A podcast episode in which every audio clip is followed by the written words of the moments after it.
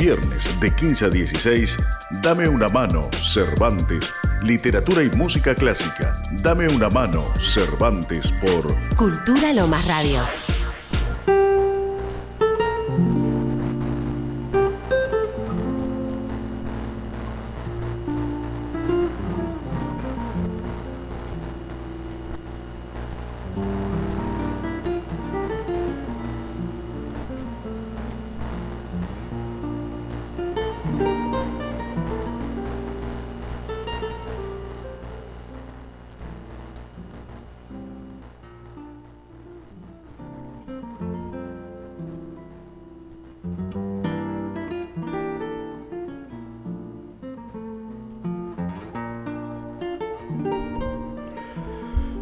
Mientras que los gargajos rojos de la metralla silban surcando el cielo azul día tras día y que escarlata o verdes cerca del rey que ríe se hunden batallones que al fuego incendian masa, mientras que una locura desenfrenada aplasta y convierte en mantillo humeante a mil hombres, pobres muertos, sumidos en estío, en la hierba, en tu gozo, natura, que santa los creaste. Existe un Dios que ríe en los adamascados del altar, al incienso, a los cálices de oro que acunado en osanas dulcemente se duerme. Pero se sobresalta cuando madres uncidas a la angustia y que lloran bajo sus cofias negras le ofrecen un ochavo envuelto en su pañuelo. Este poema se titula El mal y su autor es Arthur Rimbaud.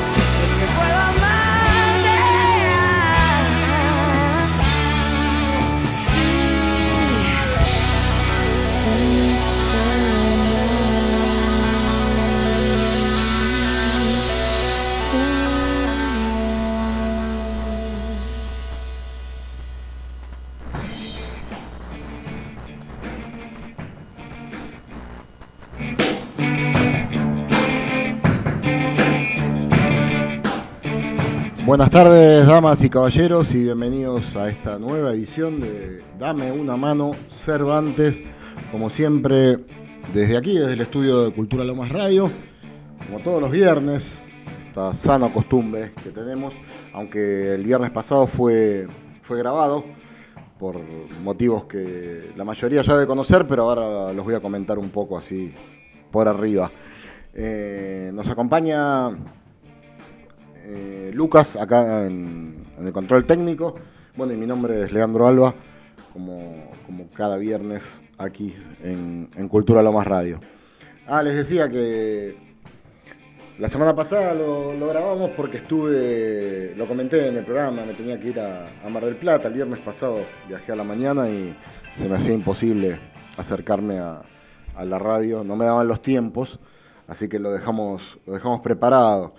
Eh, valió la pena, estuve en el Festival Internacional de Poesía de Mar del Plata y en la Feria del Libro de Mar del Plata, dando unas charlas acerca de las relaciones y los puentes que existen entre la poesía y el tango, sobre todo en su, en su faz letrística, ¿no? Y también, bueno, leyendo algunas cosas, algunos textos de mi autoría por ahí en algunas mesas de lectura, estuvo muy interesante, eh, no paramos un segundo, de, correr. Estaba muy, muy ajustado los tiempos para todas las actividades, pero fue todo un éxito. Eh, quería mandarle especial saludo y gratitud a la gente de Mar del Plata, en especial a Felipe Isa de Casa Las Dalias, eh, a la gente que asistió al, taller de tango y poesía en el Centro Cultural América Libre a Carlos Cartolano, que fue uno de los impulsores de, este evento, a Silvina Bukovic, a Sergio Soler, a Martín Echeverría, y no me quiero olvidar de nadie más, pero seguramente lo esté haciendo, así que acá vamos a parar de hacer nombres y bueno, un saludo más, más grupal que otra cosa para que tengan en cuenta que, sí, que estoy muy, muy agradecido del trato que, que me dispensaron, que el evento salió muy, muy... Eh, bueno, no, sé bien cómo describirlo, iba a decir la palabra eh, amigable, acogedor, no sé, se me ocurre en un montón, pero eh, se vivió un clima bastante relajado, descontracturado, y eso siempre es interesante, que, vaya ligado a, la poesía, porque mucha gente que lo mira de afuera cree que es un ambiente donde se va a cultivar el intelecto con el ceño fruncido y en ocasiones no es para nada así. Ah, bueno, hubo una perlita muy interesante ahí que fue eh, un diálogo que tuvieron en la segunda jornada Rafael Oteriño y Antonio Requeni, dos poetas muy, muy conocidos. Eh, cerraron la jornada del sábado. Eh, bueno, y los que estuvimos presentes tomamos nota de unas cuantas eh, de, unos cuantos, de unas cuantas verdades y unos cuantos consejos que pusieron sobre la mesa. Y el domingo, que fue el Día de la Madre, eh, no estuve junto a, mi vieja, pero bueno, eh, la pasé muy bien allá, incumpliendo mis deberes de hijo. Bueno, invitamos a la, a la, delegación cubana a comer un asado en el Centro Cultural Las Dalias. eran cinco escritores cubanos que, que vinieron desde la isla y estuvieron con nosotros disfrutando toda la tarde del, domingo. Realmente fue una jornada de, intercambio cultural, de confraternidad, un montón de, cosas que la hicieron súper valiosa, realmente. Eh, va a quedar en, el recuerdo, creo, para, para, siempre, porque fue una tarde, una tarde memorable. Eh, bueno, y a mi vieja la llamé por teléfono y ahora le mando un saludo por acá también porque todavía tengo un poco de complejo de culpa eh, aún pasada casi una semana de dicha falta. Así que bueno, un éxito esta incursión maplatense, el festival estuvo increíble. Todavía resuenan los ecos del triunfo de Lomas de Zamora en los Juegos Bonaerenses, allá en, Mar del Plata. Había mucha gente de cultura, de cultura de la provincia, de cultura del municipio de Mar del Plata. Y cuando yo me presenté, eh, me dijeron, ah, pero ustedes ganaron los Juegos Bonaerenses. bueno, eh, yo la verdad que mucho no tuve que ver, pero eh, sí, es un, es un orgullo saber que, la gente que vino acá dejó bien parada al municipio, que se hizo acreedora de muchísimas distinciones. Ahora me acuerdo el número de las medallas de oro, que creo que fueron 41, pero también hubo un montón de plata y de bronce. Y ayer, aquí en el foyer del teatro, se realizó una especie de agasajo a, todos los viajeros que, estuvieron allá y algunas personas que no pudieron viajar, pero que, también participaron en, mayor, o menor medida de, los Juegos Bonaerenses. Eh, algo que estuvo muy interesante, estuvimos acá conversando con ellos, había algunos artistas plásticos también, eh, de acá del municipio. Eh, y después un, evento en el teatro por el Día de la Diversidad, donde también se aprovechó para, para homenajearlos de alguna manera a todos los que, los que fueron parte de esta, de esta gesta, porque fue una gesta cultural que, bueno, pone al municipio en un lugar de, preeminencia en lo que tiene que ver con el deporte y la cultura y hay que sostenerlo, ¿no? Eh, yo les decía que, bueno, ganaron todas las medallas que ganaron, pero es el punto de partida. El año que viene vamos a tratar de, que la cosa vaya mejor. Eh, esto no es eh, una sobreexigencia, pero bueno, a partir de ahora, vamos, ya está, está el nombre de Lomas quedó allá en lo más alto. aunque a veces también está esta controversia de pensar a la cultura como una competencia, ¿no? porque el arte eh, muchas veces tiene un contenido de subjetividad muy grande a la hora de, ser juzgado, una cantidad de procesos eh, intrínsecos que van por en el ojo de, quien observa y admira la obra de arte. Eh, y es muy difícil ensayar explicaciones y decir esta obra es mejor que esta. Eh, pero bueno, hubo un criterio unificado de que la, mayoría de las obras de, nuestro municipio eh, merecían galardones y, así sucedió. En el deporte ya es otra cosa, ¿no? Porque sí, estamos hablando de una, una competencia muchísimo más evidente la que se da entre los deportistas. Pero bueno, finalmente lo que queda son las medallas, el orgullo, la satisfacción y las felicitaciones a todos los que, los que participaron, que hicieron posible este, este gran logro de, nuestro municipio. Eh, entrando ahora un poco más en lo que es el programa de hoy, eh, me escucharon leyendo un poema de Arthur Rimbaud, eh, que se titula El mal, un poema bravo, ¿no? Habla, de la guerra, la guerra franco-prusiana que él vivió durante su adolescencia. Eh, Arthur Rimbaud nació el 20 de octubre de 1854, ayer fue el aniversario, 168 años. No vivió mucho, es verdad, porque murió a los 37, después de una vida muy, muy ajetreada, eh, con un padre abandónico, un padre militar que abandonó a su madre con cinco hijos, con la cual al parecer se había casado solamente porque ella estaba en una posición económica muy favorable. Eh, según dicen eh, las malas lenguas, la mamá de Rambó no era para nada agraciada físicamente y esto era algo muy, muy notable y al parecer el padre de Rambo, aún más joven que su madre, aprovechó y, como quien no quiere la cosa, le, ofreció casamiento para quedarse con parte de esa fortuna, pero a los pocos años eh, la abandonó y le dejó la friolera de cinco hijos varones para criar. Eh, Rambo era el más rebelde, nuestro Arthur, y durante la adolescencia comenzó a escaparse de su casa. Eh, la madre, por ser el más rebelde, lo sometía a palizas brutales durante la infancia y más cuando se ausentaba sin ningún motivo y aparecía días después. Eh, le pasaron muchísimas cosas en su vida, en una de esas, de esas escapadas. Eh, como les decía, se estaba desarrollando la guerra franco-prusiana eh, se cruzó con un batallón del ejército alemán y parece que sufrió una, violación en, masa prácticamente por parte de soldados alemanes, que obviamente eh, me imagino la atrocidad del acontecimiento lo que habrá influido en, en su carácter, ¿no? que ya era un carácter complicado y difícil desde chico, ya había tenido problemas en la escuela, eh, más que nada de conducta, ¿no? porque era un alumno brillante.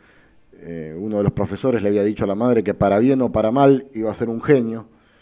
Y bueno, él se mantuvo toda la vida en ese, en ese vértice tan, tan complicado del bien, y del bien y el mal, ¿no? Eh, era muy, muy atractivo, dicen, parecía, parecía una chica, eh, de piel muy blanca, ojos azules. Fue uno de los primeros poetas que empezó a andar desgreñado, con el cabello largo, vestido con, ropa eh, de, pésima calidad, incluso rota. En aquel tiempo eh, un poeta era visto como un personaje muy serio, que tenía que estar vestido de smoking o con galera, bastón y ese tipo de cosas. Él rompió con la imagen de, prototípica del poeta dandy y se transformó en un personaje totalmente en las antípodas de, ese modelo estético y, también ético en algún, en algún punto, ¿no? Eh, era muy admirador de Charles Baudelaire, que fue quien comenzó con esta corriente de la poesía simbolista, eh, que tiene, tiene sus, sus apóstoles en, en, Rimbaud, en Verlaine, en Mallarmé, y por ahí se me, está escapando alguno, pero fueron los esos poetas que fueron denominados poetas malditos por aquel tiempo, que después fueron una influencia directa para, para el movimiento surrealista y para la generación beat en los Estados Unidos en la década del, del 50. Eh, bueno, recordamos a Arthur Rimbaud que compuso su obra al calor de la adolescencia porque escribió entre los 18 y los 19 años sus únicos dos libros, Una temporada en el infierno y e Iluminaciones, que se transformaron en, piedras basales de, toda la poesía que iba a venir después, una influencia enorme en toda la estética que iba a dominar el siglo XX, pero él a los 19 años decidió escaparse un poco del ambiente, se hizo católico y se alistó en el ejército holandés y se fue a Java. Después terminó en África eh, contrabandeando armas. Eh, en Abisinia estuvo un tiempo, donde incluso formó pareja con una mujer abisinia con la que se cree que tuvo algunos hijos.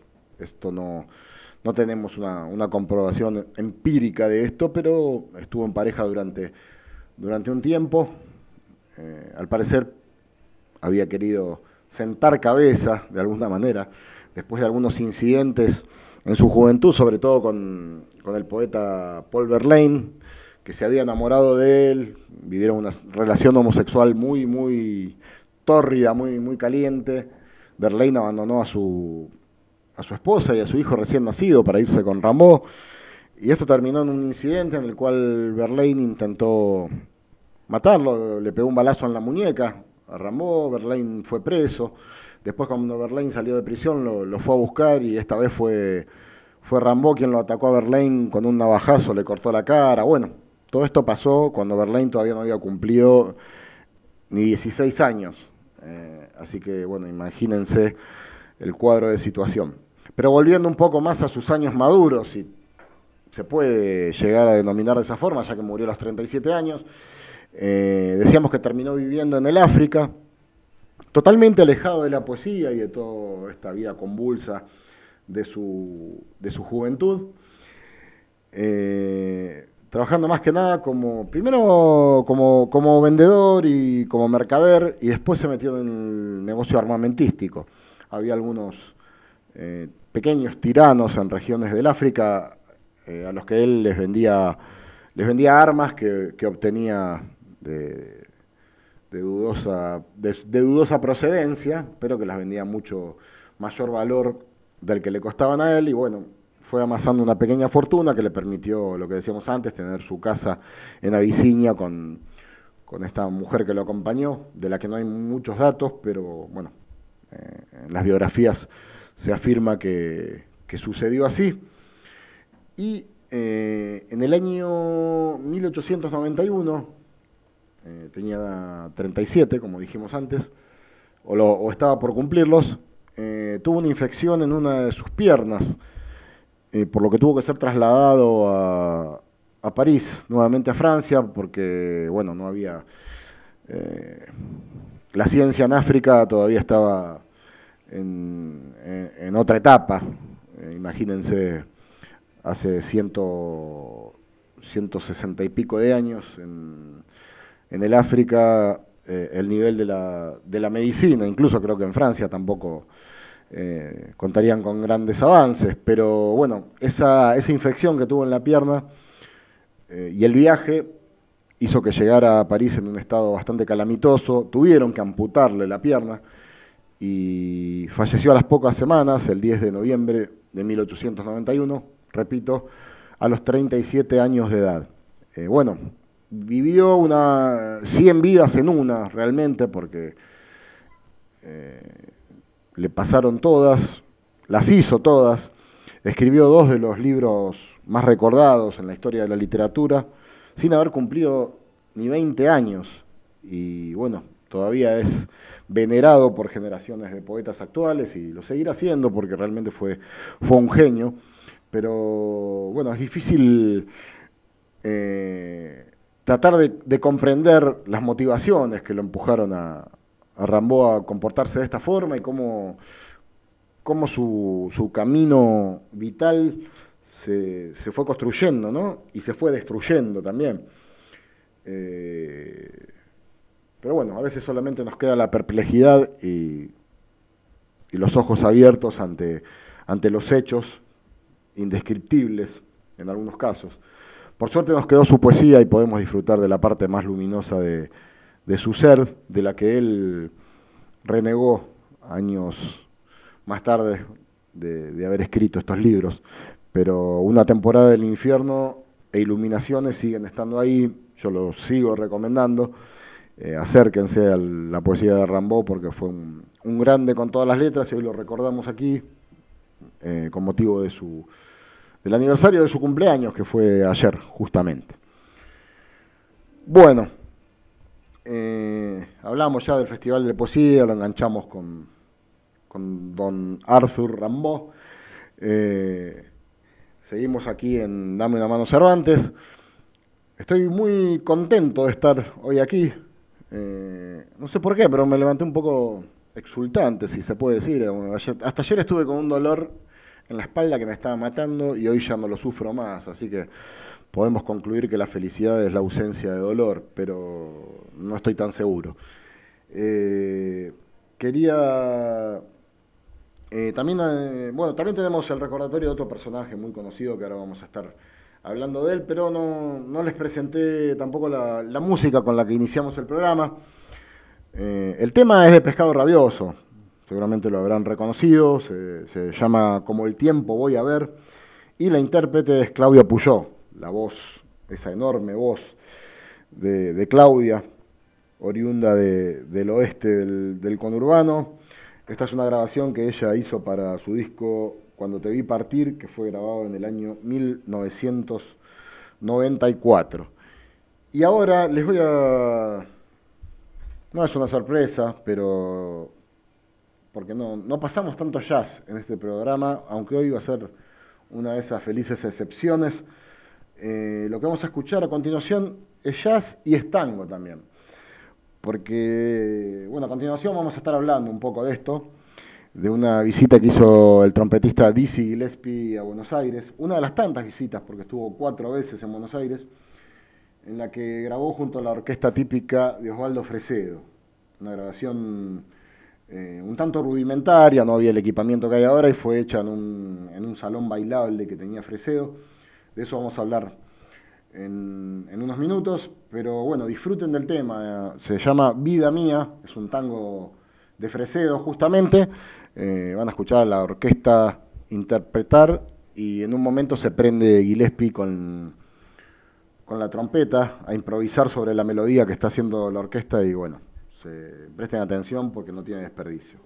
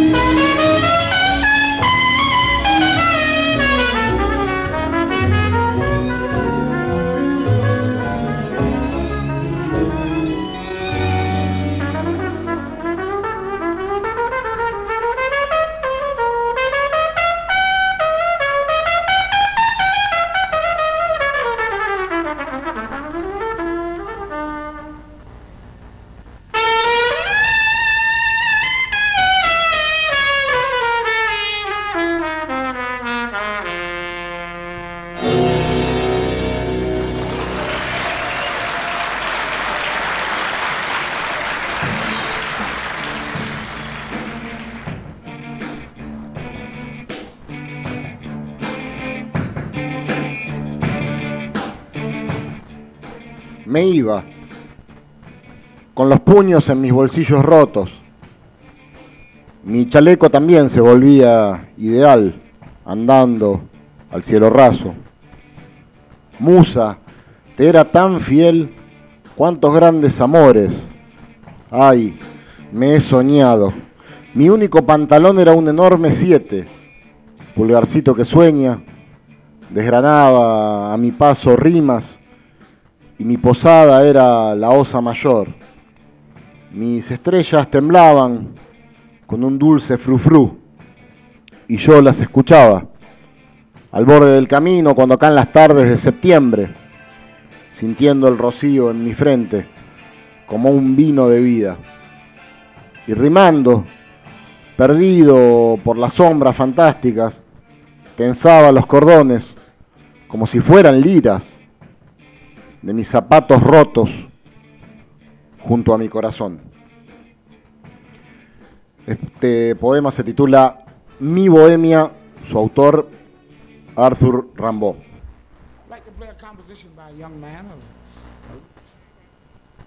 great Brazilian composer who's credited with being the originator of the bossa nova. His name is Carlos Antonio Jobim. baby, baby. Yeah, yeah, yeah. Hallelujah. This one is titled The Safinado.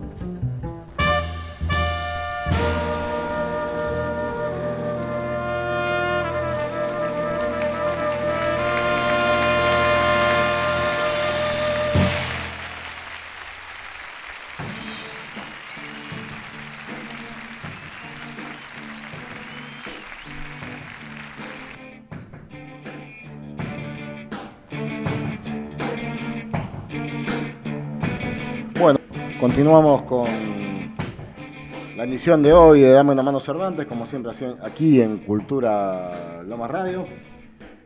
Como les había anticipado, escuchamos al gran Dizzy Gillespie eh, haciendo dos composiciones de autores latinoamericanos, sudamericanos también, ya que en principio junto a la orquesta de Osvaldo Fresedo hicieron Vida Mía, del mismo Osvaldo Fresedo, y después interpretó en vivo Desafinado de Antonio Carlos Jobim. Eh, bueno, eh, hoy eh, es la fecha del cumpleaños del gran Dizzy Gillespie, que había nacido un 21 de octubre de 1917 en Carolina del Sur. originalmente se llamó John Burt Gillespie, falleció en 1993, así que tuvo un poco más de tiempo que Rambo para desarrollar su, arte, eh, aunque también tuvo una, una infancia bastante compleja, era bastante un tipo medio indomable, según, según nos cuentan, tal vez no al nivel de lo que fue Rambo, pero, pero era medio un, incorregible, por decirlo de, alguna manera.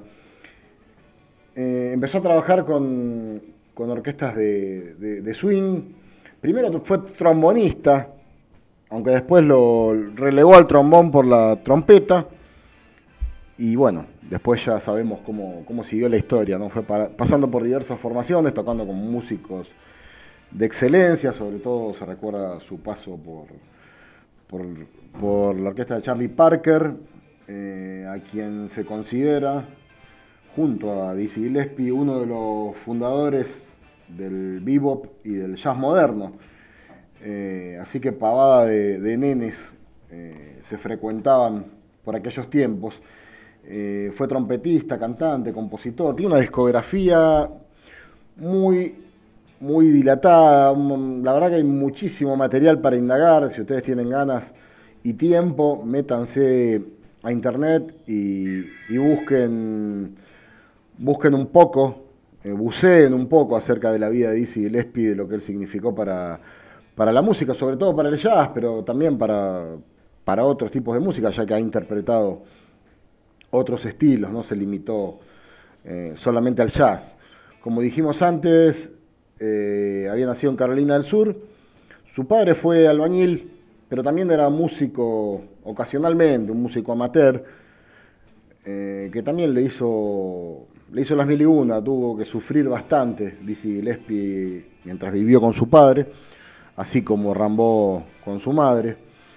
Eh, y de esta forma Gillespie resultó ser una especie de, matón en la escuela, ¿no? Un tipo, además tenía fortaleza y corpulencia y parece que se aprovechaba un poco de eso para, para castigar a sus compañeros. Eh, lo que les decía antes es que comenzó tocando el trombón a los 14 años, pero al poco tiempo lo cambió por la trompeta, que ya la manejaba con cierta pericia desde un tiempo antes, ya tenía cierta, cierta destreza, ¿no? En ese momento la familia se mudó a Filadelfia, estamos hablando del año 1935, y ahí obtuvo su, primer contrato importante con la orquesta de Frank Fairfax. Eh, su vida comenzó a cambiar, eh, a medida que iba dejando atrás la juventud, esas ínfulas de matón que había tenido eh, se fueron tranquilizando, sosegando, y se transformó en un ciudadano del mundo hecho y derecho, eh, que incluso tuvo gestos muy, muy generosos en su adultez, como el apoyo a causas sociales muy nobles, como la integración racial. E incluso se, se convirtió a la fe Bahá'í, que es una, una religión que no estoy seguro, pero creo que el epicentro está en Irán, eh, que no tiene nada que ver con eh, los musulmanes. Es otro tipo de, credo, del cual no estoy muy al tanto, de qué se trata. Una vez conocí tuve un compañero de trabajo que precisamente había nacido en Irán y era Bahá'í y me contó algunas cosas que yo ignoraba totalmente. Eh, bueno, cuando fue grande, Dizzy Gillespie se convirtió a la fe Bajay ya estaba viviendo en Nueva York, donde rápidamente se dio a conocer como un, joven y gran instrumentista con un estilo muy característico. Aquí es cuando empieza a tocar con big bands, sobre todo fue muy conocido por haber tocado en la de Cap Calloway. Y en el año 45 comienza su colaboración con el saxofonista Charlie Parker, con quien grabó algunos discos, como les había comentado antes.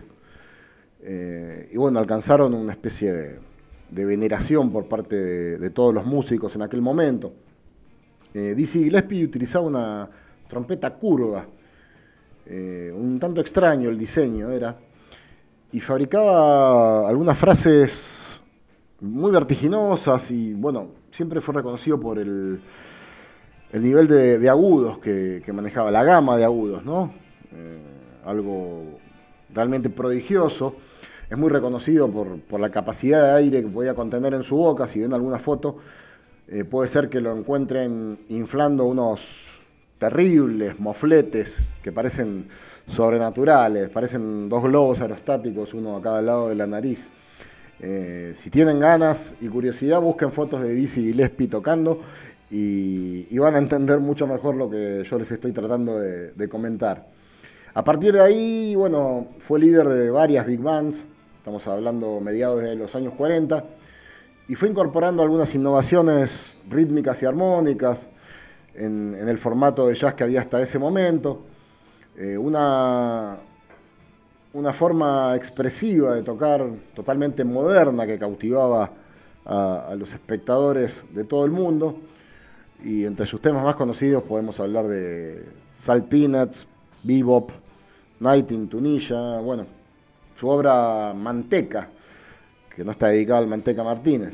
Fue un trabajo eh, pionero, podría decirse, de lo que es el jazz afrocubano, un estilo que él desarrolló muy especialmente al final de, de su carrera. Eh, desde el punto de vista melódico, podríamos decir, el estilo del bebop, del que Dizzy Gillespie y Charlie Parker, y también Kenny Clark, no lo quiero dejar afuera, fueron tal vez sus tres, eh, no, no, querría decir creadores, porque generalmente estos movimientos artísticos no tienen una paternidad única, son movimientos que se dan en un espacio geográfico, en una parcela de tiempo determinada, y bueno, empiezan a surgir inquietudes eh, muy parecidas y el caldo del cultivo se da para llegar a, un nivel de, excelencia, en este caso en la ejecución eh, y en la composición de, de jazz. Eh, decía que el bebop se caracteriza un poco por el fraseo asimétrico, cierto cromatismo también y las combinaciones de motivos breves, como si fueran exclamaciones con líneas más largas y veloces. Eh, es difícil explicar la música a través de nuestro lenguaje tan acotado, así que lo mejor es acercarse a, una compu o al teléfono y escuchar alguna obra de Dizzy Gillespie para tratar de captar un poco mejor lo que, lo que estoy tratando de decir, tal vez infructuosamente. A fines de los 80, cuando ya había cumplido 70 años, creó una orquesta que fue muy famosa, que fue la Orquesta de la Nación unida.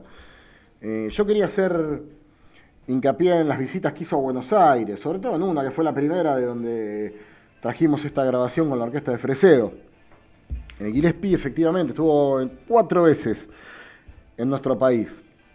En el 56, eh, cuando grabó Vida Mía con la orquesta de Fresedo en un local que se llamaba Rendezvous, ahora vamos a contar un poquito más de esto. En el 61 llegó con su quinteto, eh, con Lalo Schifrin en el piano, se presentaron en el Teatro Coliseo. Diez años después, en el 71, con su quinteto de aquel entonces, esta vez se presentó en el Gran Rex. Y la última vez que estuvo fue en el año 79, con el enorme Hermeto Pascual, en el Estadio de Obras Sanitarias. Eh, se suponía que iba a volver en el año 92, dice Gillespie, pero tenía complicaciones de salud, venía muy delicado con ese tema y finalmente el viaje se pospuso y él terminó falleciendo al año siguiente, en 1993. Ahora les voy a contar un poquito de qué se trata esto de su, su primera visita a Buenos Aires, eh, cuando se encuentra con, con Fresedo.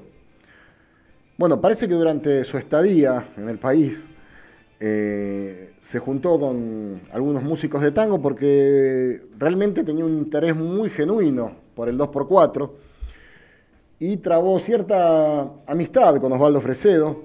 Conversaron, se pusieron de acuerdo y decidieron grabar, decidieron, no sé cómo se escuchó antes, grabar algunos tangos juntos.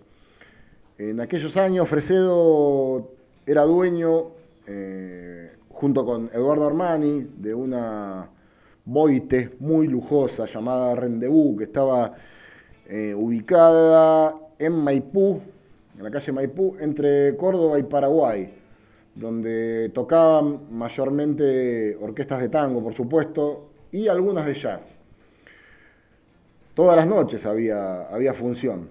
Así que Gillespie se acercó durante varias jornadas y estuvo conociendo con los músicos de la orquesta los músicos que aparecían por Rendezvous para ensayar. Tocó ahí con sus colegas, se fue preparando. Eh, la mayoría, la inmensa mayoría eran eh, pertenecientes al ambiente del tango, pero eh, acordaron realizar esta, esta grabación en este local a puerta cerrada, o casi, porque hubo cierta cantidad de público, incluso algo se escucha ahí en la, en la grabación que pasamos hace un rato. grabaron Vida Mía, que fue lo que escuchamos, Adiós muchachos, Preludio número 3 y Capricho de Amor. Eh, él parece que estuviera improvisando sobre, sobre la armonía que va tejiendo la orquesta y la verdad que es, delicioso escucharlo, aunque como decíamos antes, tal vez el sonido no es el, ideal. Pero bueno, los cuatro temas están en, en YouTube, por ejemplo, y pueden pegarle una oída a este material invalorable que, va a quedar por los siglos de los siglos. Pero hubo un dato de color, una gran sorpresa que Gillespie le dio no solo a los músicos y a la gente que estaba en Rendezvous esperando a que él se apersonara, sino me imagino que a la gente que lo habrá visto por Buenos Aires acercarse al local de Fresedo, ¿no? La sorpresa fue que tal vez no sé si para quedar bien con el público argentino, con los músicos, una especie de homenaje, un chiste, una travesura.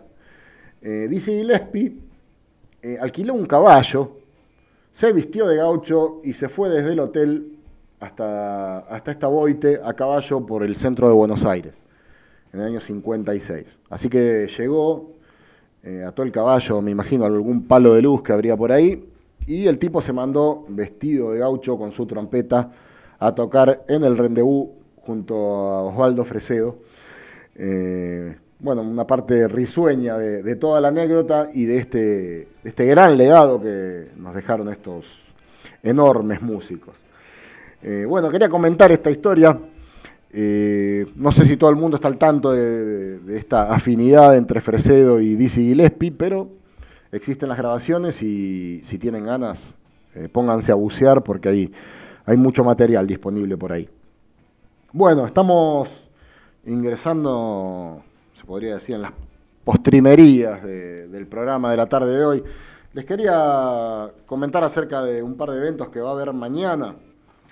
Uno es una feria multidisciplinaria en la Biblioteca Gutiérrez, aquí mismo, había una cuadra y media de la estación de Lomas. Eh, Almirante Brown 2163. Eh, pero la frutilla de la torta va a ser la, presencia de Pedro Saborido, que quería contar que el otro día lo estuve viendo aquí en esta sala del Teatro Municipal y realmente un, espectáculo excelente junto a Miguel Rep. Eh, un monólogo mordaz, gracioso, inteligente, cosas que uno extraña, habituado al, chiste fácil al que apelan la mayoría de los cómicos con los que uno suele tropezarse. Eh, prometió que va a venir y va a hacer otro, otro espectáculo parecido, ambos, ¿no? Estoy hablando de Rep también, así que lo esperamos con, ansiedad por acá. Pero este sábado va a estar en la Biblioteca Gutiérrez, en esta feria que les comentaba. Eh, también conversando con la gente, haciendo una especie de monólogo y después abriendo el juego para hacer un debate, una conversación interesante. El evento lo va a cerrar también Sofía Viola, una gran cantante aquí de la zona, creo que es de Escalada, Sofía. Eh, y lo más lindo de todo es que es gratuito. Y no me quería olvidar que mañana también es la noche de los museos. Eh, para que lo tengan en cuenta y estén atentos a, las actividades que se van a desarrollar eh, en el municipio, aquí en el, en el Teatro Americanista que tengo junto al, teatro, estoy muy cerca, ahora seguramente voy a pasar a saludar a los amigos del teatro como, como lo hago casi todos los viernes. Y también recuerden el Museo Pío Colivadino de Banfield, que también va a proponer algunas actividades. Está sobre la calle Medrano, ahí a una cuadra y pico de, de, de Alcina. Así que tengan en cuenta toda esta movida cultural para mañana, porque promete, promete ser una linda tarde, noche para disfrutar el sábado relajados.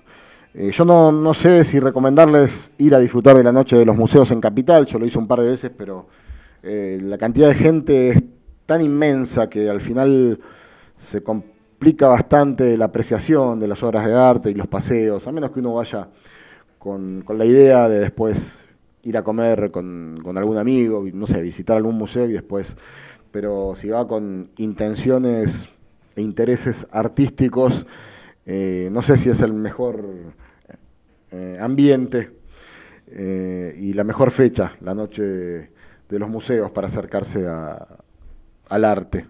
Nunca está mal acercarse al arte, pero yo las veces que estuve se me hizo medio, medio complicado, medio confuso, había demasiada gente. En, La Boca, ahí donde está la Fundación Pro, el Museo Quinquela Martín, la Usina del Arte y todos esos lugares, era, una marea humana que no permitía ni siquiera caminar. Eh, así que bueno, si es por mi experiencia, yo la verdad que no, no la repetiría, pero eso está en cada uno. No quiero tirar abajo la noche de los museos para nada, ¿eh? simplemente estoy contando lo que me pasó a mí. Eh, bueno, como les decía, estamos entrando en, esta parte final del programa y ya me quiero ir despidiendo de ustedes hasta el próximo viernes, como siempre aquí en Cultura Lomas Radio, en Dame una mano Cervantes. Vamos a cerrar con quién? Con Dizzy Gillespie, por supuesto. En un tema que grabó con la cantante y pianista Carmen McRae, se llama The End of a Wonderful Friendship, algo así como el final de una amistad hermosa. Bueno, un título un tanto triste, pero lo que no quiero que sea triste es su fin de semana. Les deseo lo mejor, que la pasen bien, aprovechen también el día de hoy que pinta muy lindo y nos reencontramos el próximo viernes a las 15 por Cultura Lomas Radio. Muchas gracias.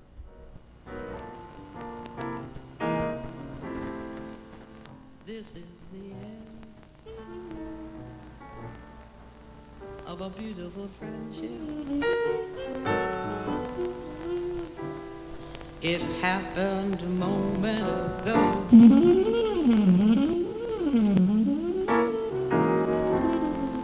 This is the end of a beautiful friendship. I know, cause your eyes told me so.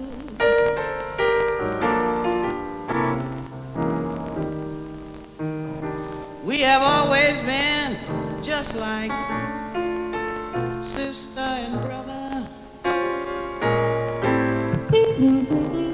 until the day when we went for each other. And that was the end of a beautiful friendship.